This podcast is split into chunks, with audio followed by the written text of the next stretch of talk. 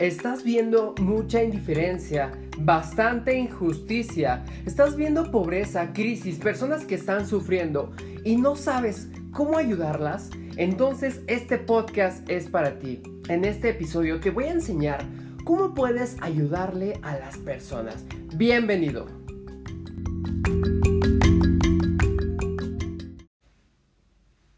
¿Qué onda? ¿Cómo estás, mi querido experto en atracción? Bienvenido a este nuevo podcast, el episodio número 67 de tu canal experto en atracción. Si esta es la primera vez que tú me estás escuchando, me presento contigo. Yo soy Julio Sanagus. Me llaman el chico de las manzanas. Por obviedad es mi fruta favorita, pero además, ¿sabías que me cambió la vida una manzana? Me encanta tanto que hasta lo metí en mi logotipo. Tú puedes encontrarme en redes sociales y puedes ver esta manzana. Es mi fruta favorita, la utilizo como icono de mi marca personal y también significa innovación, cambio y espiritualidad. Si tú estás aquí no es por casualidad, es por causa y efecto. Sé que estás lo suficientemente loco o loca como para escuchar estos podcasts que están pasados de lanza. Aquí te presento conceptos que tienen que ver con espiritualidad, metafísica y ley de la atracción de una manera diferente. ¿Por qué? Porque a veces hemos encontrado varios gurús textos, eh, videos que nos dicen que tenemos que decretar, que tenemos que utilizar la ley de la atracción y que a veces tenemos pensamientos, ¿lo estaré haciendo bien? ¿Iré por el lugar correcto? ¿Será así? Entonces yo me di a la tarea de poder estudiar, poder practicar todos estos conceptos que a la par a veces se nos hacen un poco complicados y te los muestro de una manera sencilla. Así que bienvenido, siéntate, quiero que te tomes un café conmigo, quiero que nos conectemos, ¿ok? Porque no es una casualidad, tú no eres una oveja negra, ¿ok? No eres la oveja negra de la familia. Tú ya eres una oveja morada. Las ovejas moradas somos aquellos que ya sabemos que somos diferentes, pero ahora queremos ayudar a alguien más. Este podcast es especial. ¿Por qué? Porque primero que nada quiero saludar a, varias personas que están escuchando también en vivo estos podcasts. Primero que nada voy a saludar a Yasmín. Un saludo y un abrazo hasta Puebla. También obviamente tiene que estar aquí el saludo para Elsie Carmona hasta México y tenemos un invitado especial, mi amigo Roberto Toscano. Él me está escuchando desde Perú. Así que chicos, bienvenidos a todos ustedes, gracias por escuchar mis podcasts. Y el último saludo a Adriana Ceballos desde Tijuana, Daes y también desde Michoacán. Gracias y bueno, vamos a iniciar este podcast. Si tú eres de las personas que quiere ayudar a la sociedad, que quiere ya no ver tantas injusticias, que quieres ayudar dando monedas, dando dinero, dando de comer a, tantos refugiados, a tantas cosas que están pasando, quiero compartirte una estrategia de cómo podemos ayudarlos más por medio de la espiritualidad y por medio de la ley de atracción. En este momento que estoy grabando el podcast me siento empoderado, me siento fuerte, me siento llena de energía y quiero contagiar toda esta locura contigo. Pero te voy a resumir todo este podcast en una sola frase, ¿ok? Si tú quieres ayudar a alguien, la mejor manera de ayudar a alguien es no ayudarlo. Ya sé que te fuiste para atrás y, que estás diciendo, ¿qué, qué, qué? A ver, repítemelo otra vez. Ahí te va de nuevo. La mejor manera de ayudar a una persona, de ayudar a alguien, es no ayudándolo, ¿ok? Haciendo caso omiso de lo que está pasando. Y hasta vas a decir, ¿por qué? ¿Por qué si tú estás hablando de espiritualidad hablas de ese tipo de tonterías, ¿no? Se supone que a las personas hay que ayudarlas, se supone que hay que estar vibrando juntos. ¿Por qué estás diciendo que no tenemos que ayudarlos? No te preocupes, vamos a desmenuzarlo paso a paso, ¿ok? Pero quiero que se te quede esa idea. La mejor manera de ayudar a alguien es no ayudándolo. Vamos a empezar por esta premisa. Dice la ley de la atracción que va a traer a ti todos los eventos, cosas, situaciones, personas, dependiendo de tus pensamientos, palabras, sentimientos, emociones, vibras, enfoques, ¿ok? Entonces, bajo esa premisa, bajo esa ley, Tú eres el creador de toda tu realidad. Nadie más es responsable de lo que a ti te está pasando. Si en este momento no tienes dinero, no es tu vecino el culpable, no es el gobierno, no es la escuela, no es una epidemia, no es que te cortaron el trabajo. eres tú 100% responsable de lo que está pasando. Y aunque no puedas escucharme, ¿quieres salir de esta situación? ¿Quieres tú también tener esa ventaja? ¿Quieres tener esa solución? Pues hay que hacernos responsables. ¿Cómo nos hacemos responsables? Con la mano izquierda quiero que te toques el corazón, ¿ok? Y con la mano derecha tócate la frente. Quiero que me digas, en este momento acepto que no soy culpable de las circunstancias, pero sí sé que soy responsable. Hay una gran diferencia entre ser culpable y responsable. Culpable baja tu vibración, responsable eleva tu vibración.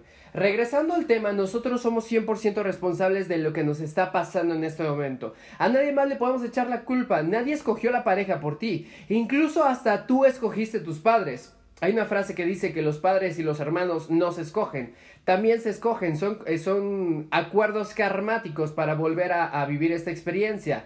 Entonces, si yo soy responsable, si, yo, si la persona es responsable, entonces acepto que si algo no me está funcionando como a mí me gustaría, entonces yo no le puedo echar la culpa a nadie, ¿ok? Sí se vale pedir eh, apoyo, sí se vale pedir ayuda, para eso están los seres ascendidos, para eso estamos los seres humanos. Pero no me malentiendas, ¿a qué me refiero con que no hay que apoyar a nadie? Me refiero a que cuando tú quieres ayudar, más allá de hacerle un bien, le estás haciendo un daño. Otra vez, más allá de estar haciendo un bien, le estás haciendo un daño. ¿Por qué? Mira, si tú eres de las personas que dices, es que hay tanta injusticia, es que yo no voy a permitir más que pasen este tipo de injusticias y yo voy a defender el mundo y yo voy a defender a los animalitos que están desamparados y yo voy a salir como su defensor a su defensor, ¿qué es lo que va a pasar? La ley de la atracción atrae la misma vibra. Ha pasado, este, está pasando y va a volver a pasar. ¿Qué significa? Que tu vibración y tu sintonía está en el problema, tu enfoque está en el problema, no en la solución. Eso quiere decir que vas a traer personas que, que se van a hacer las víctimas. En este mundo no hay persona que sea víctima, todos somos responsables. Hasta, hasta parece injusto, ¿no? Eh, si estás hablando de un tema de yo fui asaltado, yo fui discriminado, yo fui golpeado, ¿eso quiere decir que yo soy el responsable? Exacto. Tú no puedes atraer a nadie en tu vida que tú no permitas dependiendo de tu vibración. Si está en tu vida no es por algo, sino para algo. Si te está mostrando algo, tienes que aprender cuál es ese mensaje y ese mensaje tienes que transmutarlo. Una vez que está en tu vida, tienes que preguntarte para qué, ¿ok? Si tú te chocan las injusticias, te choca la gente negativa, te choca eh, ver eh, tanta corrupción y tanta pobreza, entonces por medio de la ley de la atracción vas a traer más de lo mismo. Entonces, si tú te enfocas en defender causas, más vas a traer causas para poder defenderlas. Otra de las situaciones que también está un poco crunch eh, poder disuadirlo.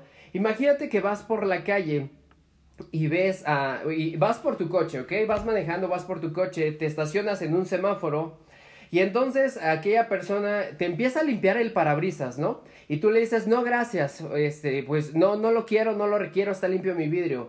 ¿Y qué es lo que pasa? Eh, lo dejamos que lo limpien, nos guste o no, porque a veces tenemos miedo. En el momento en que tú estás aceptando que te ayuden y no pediste la ayuda, entonces eh, estás diciendo, es que si no le ayudo, seguramente me va a saltar, este cuate se va a enojar, no quiero que se enojen conmigo, porque traes un programa ahí que te está deteniendo y le damos dinero ya por compromiso. Entonces no lo estamos dando desde la abundancia, no lo estamos dando desde el dar y recibir, sino lo estamos dando por compromiso. Cuando tú das algo por compromiso, también te estás haciendo carente, ¿ok? Te voy a contar una historia. Eh, hace aproximadamente unos 7 años, cuando tenía 22, estaba caminando en la Ciudad de México en la avenida Insurgentes y, entonces iba caminando porque quería ir a una entrevista.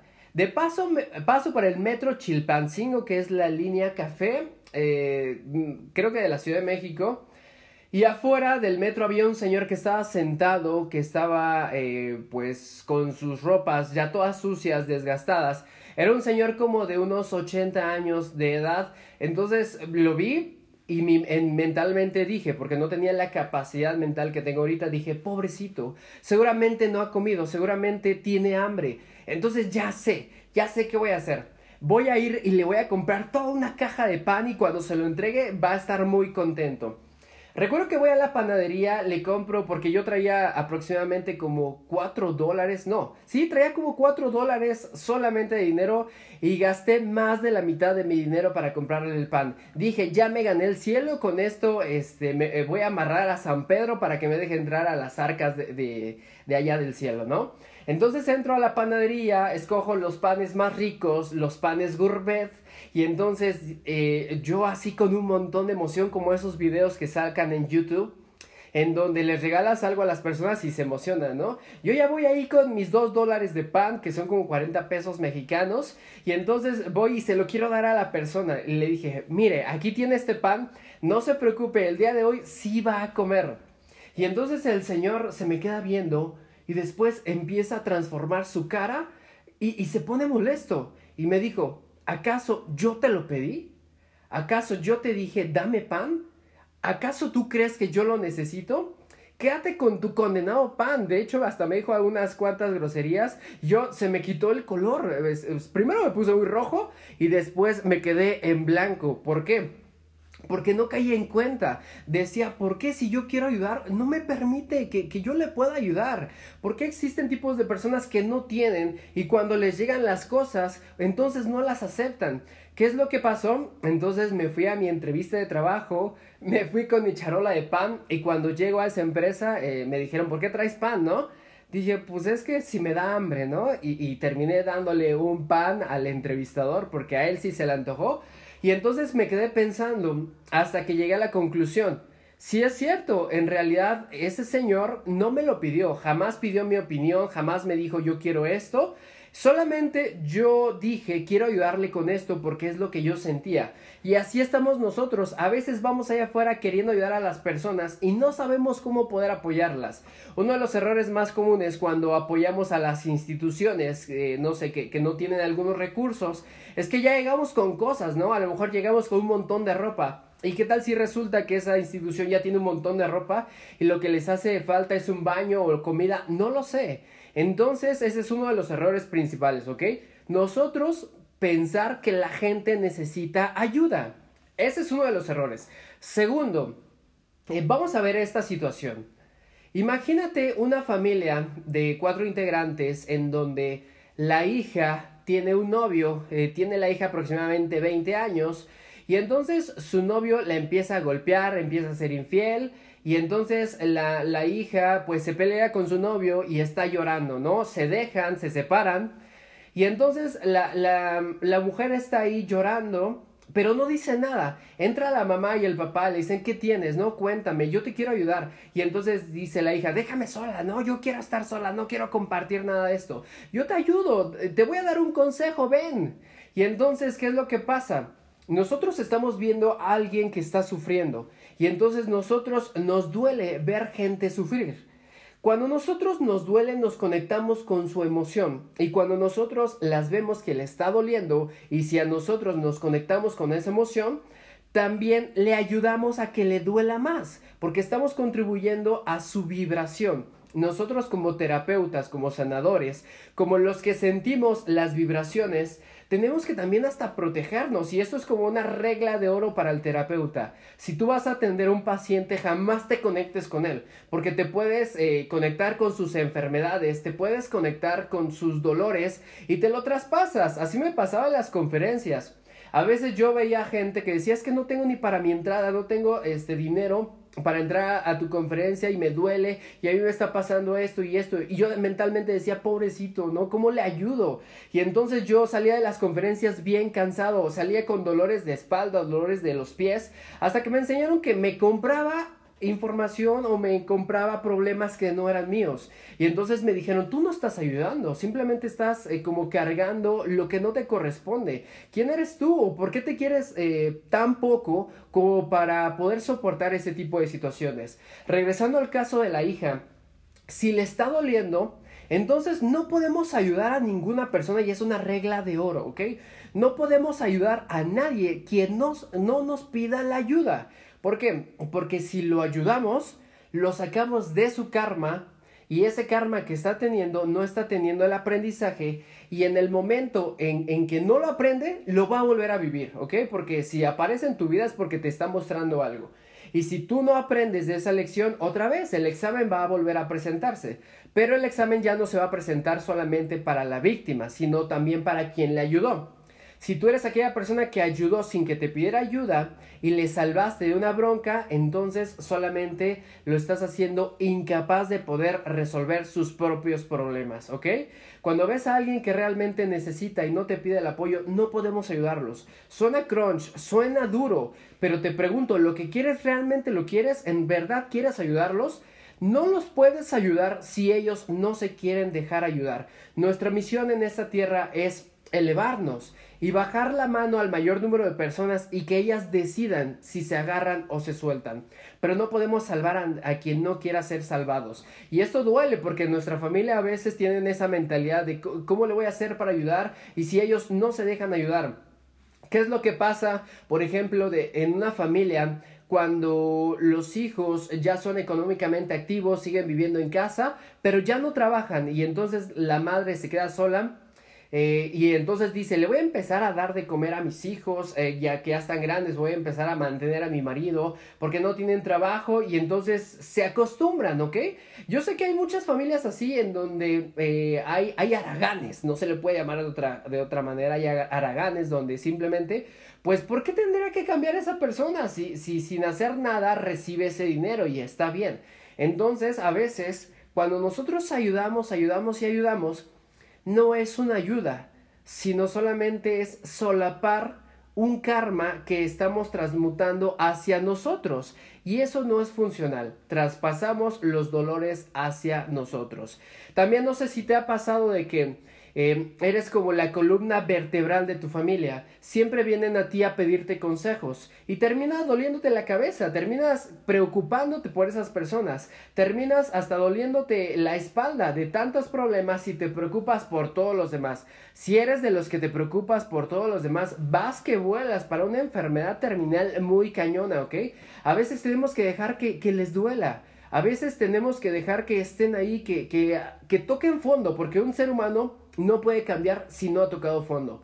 Por lo regular, la gente que es exitosa y es millonaria es aquella persona que ya tocó fondo, que ya probó la pobreza y que dijo yo no quiero esto, pero ya la experimentó y por su libre albedrío sucedió esto. Es como el caso de una historia en donde una vez eh, iba una persona caminando y de repente ve a un dueño y a un perro que estaban sentados, pero el perro estaba chillando se acerca la persona y le pregunta al dueño, oye, tu perro, ¿por qué está chillando, no?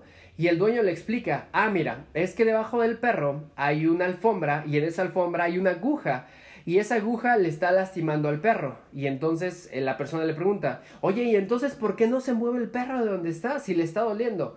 Y le contesta el dueño, pues muy sencillo, sí le duele, pero no le duele lo bastante como para que se mueva de, su lugar su flojera es más grande que el dolor que está sintiendo, entonces es soportable. Y lo mismo pasa contigo, si tú estás en un lugar en donde ya detestas, yo te digo, quédate ahí hasta que te duela lo suficiente como para que tú ya puedas empezar a hacer algún cambio. Lo mismo pasa si estamos viendo que alguien está experimentando, eh, pues a veces lo mejor que podemos hacer es dejar que experimenten esa emoción, ¿vale? Nosotros vamos a estar ahí cuando sí nos pidan la ayuda. Obviamente sí podemos ofrecer la ayuda, pero no ayudarlos si ellos no quieren, ¿vale? Porque hacen su propio proceso, cada quien vive su propio camino y entonces a veces eh, el querer ahorrarles esos dolores, les aumentamos un dolor posteriormente. ¿Qué sucede con las personas en la calle que no tienen dinero? ¿Ok? Vamos por la calle y vemos a una familia de, de, escasos recursos y decimos pobrecitos. ¿Te das cuenta que muchas veces he repetido la palabra pobrecitos? Cuando nosotros decimos pobrecitos no se lo estamos diciendo a ellos, no lo estamos diciendo a nosotros. Nosotros solamente atraemos a las personas dependiendo de nuestra experiencia, dependiendo de nuestra vibración. Ellos solamente están mostrando algo que tenemos dentro y no lo digo yo, lo dice la ley de la correspondencia. Como es arriba es abajo, como es adentro es afuera. Si estoy viendo algo afuera que no me está gustando, entonces lo tengo adentro. Entonces no lo voy a cambiar afuera, lo voy a cambiar adentro. incluso si tú le das una moneda a esas personas sin antes hacer una actividad que, que te lo voy a enseñar al final, los estás haciendo pobres.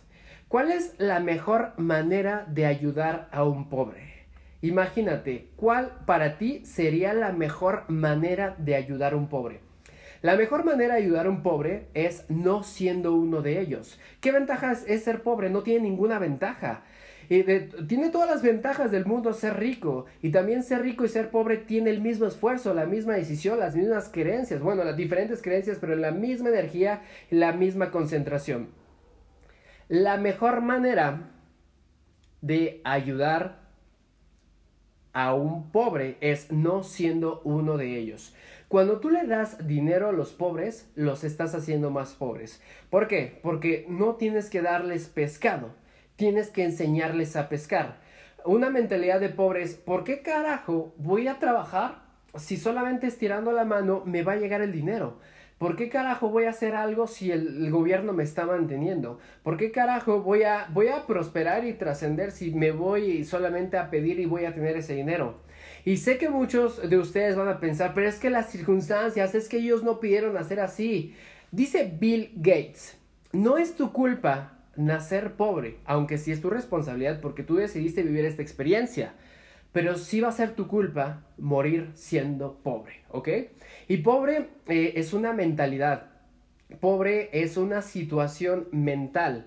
Estar quebrado es una situación temporal, es completamente diferente. Puedes tener una mentalidad de millonario y estar quebrado, eso es completamente diferente. Pero la pobreza, chicos, es una condición solamente mental. Entonces, si tú le das dinero a la gente, solamente lo estás haciendo más pobres. ¿Por qué? Porque si le das alimento el día de hoy, va, a sanar su, su saciedad hoy, ¿ok?